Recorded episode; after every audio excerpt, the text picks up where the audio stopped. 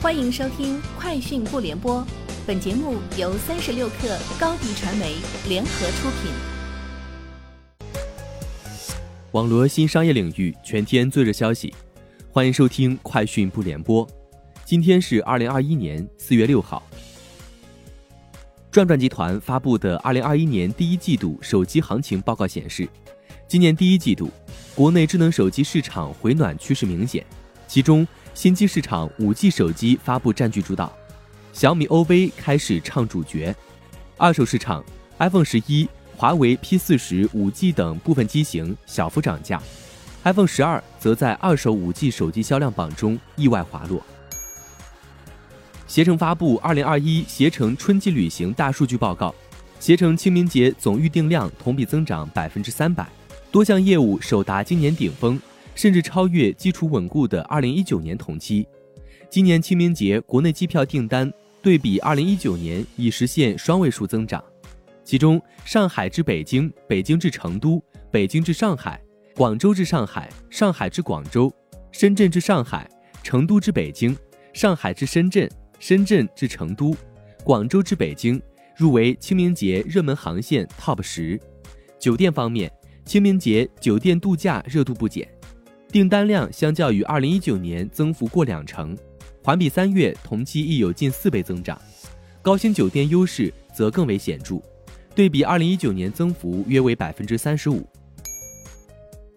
三十六氪获悉，记者日前从淘宝方面获悉，阿里巴巴二零二一财年淘宝新增活跃商家数创下二零一七年以来五个财年的最高值。二零一七年以来，淘宝活跃商家数总体保持稳中有升。尤其是二零二零年三月之后的几个月，疫后复苏的商业数字化转型带动了新一波入淘潮。当时每天平均新开店铺达到四万家。据第三方监测平台 App Annie 显示，二零二一年一季度，欢聚集团旗下全球直播社区 Biglife 位列全球非游戏类 App 收入榜单第六名。App Annie 指出，因世界疫情蔓延仍在持续。限制令极大地刺激了视频社交平台的用户消费。一季度，全球用户通过 iOS 和 Google Play 消费了三百二十亿美元，较去年同期上涨近百分之四十。Facebook 的支付功能 Facebook Pay 将支持用户通过二维码来进行用户之间的付款，用户扫描朋友或家人的收款码就可以进行转账。目前，此功能在美国进行测试。尚未正式推出，Facebook Pay 于二零一九年推出。发布之初，Facebook Pay 已经支持通过 Messenger 和 Facebook 应用进行用户之间付款。现在，这家社交媒体希望以进一步增多付款方式。苹果 CEO 蒂姆·库克周日在博客 Sway 上暗示该公司正在从事无人驾驶汽车开发工作。库克称：“在我看来。”自动化是一项核心技术，从许多方面看，汽车就是一台机器人，无人驾驶汽车也是如此。我们将探索苹果在无人驾驶汽车领域的前景。在被问到苹果是否在开发汽车整车或汽车技术时，库克说：“我们热衷于整合硬件、软件和服务，发现它们的融合点，因为这样可能创造出奇迹。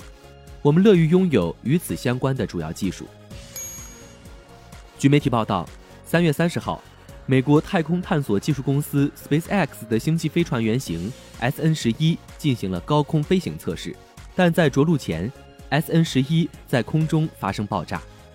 日前，SpaceX CEO 埃隆·马斯克在 Twitter 上透露，SN 十一在空中爆炸解体的原因是燃料泄漏。以上就是今天节目的全部内容，明天见。